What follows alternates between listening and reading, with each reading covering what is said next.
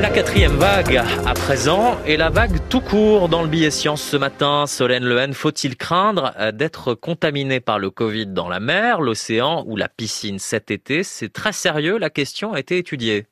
Alors en fait, depuis un peu plus d'un an, des scientifiques de l'Ifremer traquent le coronavirus dans la mer et depuis un an, ils ne trouvent rien.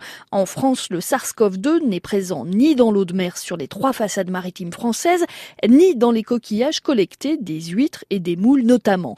Ce qui paraît certain, c'est que la présence du virus dans les eaux usées qui sont traitées puis rejetées n'a pas d'incidence sur l'eau de mer, donc pas de transmission massive. Et Solène Lehen, des doutes subsistent au sujet de la survie du coronavirus dans l'eau.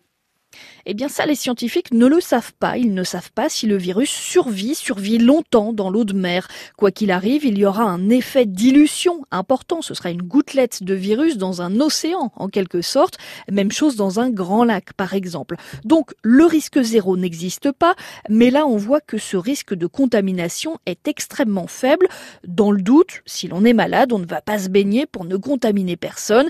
Et si l'on a peur d'être contaminé, on s'éloigne des autres baigneurs. Même chose dans les bassins d'eau douce qui sont restreints, pas très grands, les étangs, les petits lacs où il y a du monde et où l'eau n'est pas traitée. Là, éventuellement, le virus aura du mal à se diluer. Et Solène Lehen, dans les piscines, la situation est différente? Alors pour ce qui est des piscines, là je dirais nager tranquille. Des chercheurs britanniques ont réalisé une expérience, ils ont mélangé de l'eau de piscine et du virus. Résultat, le chlore de l'eau de piscine tue le virus du Covid en 30 secondes. Cette étude de l'Imperial College de Londres confirme les recherches menées jusqu'à présent.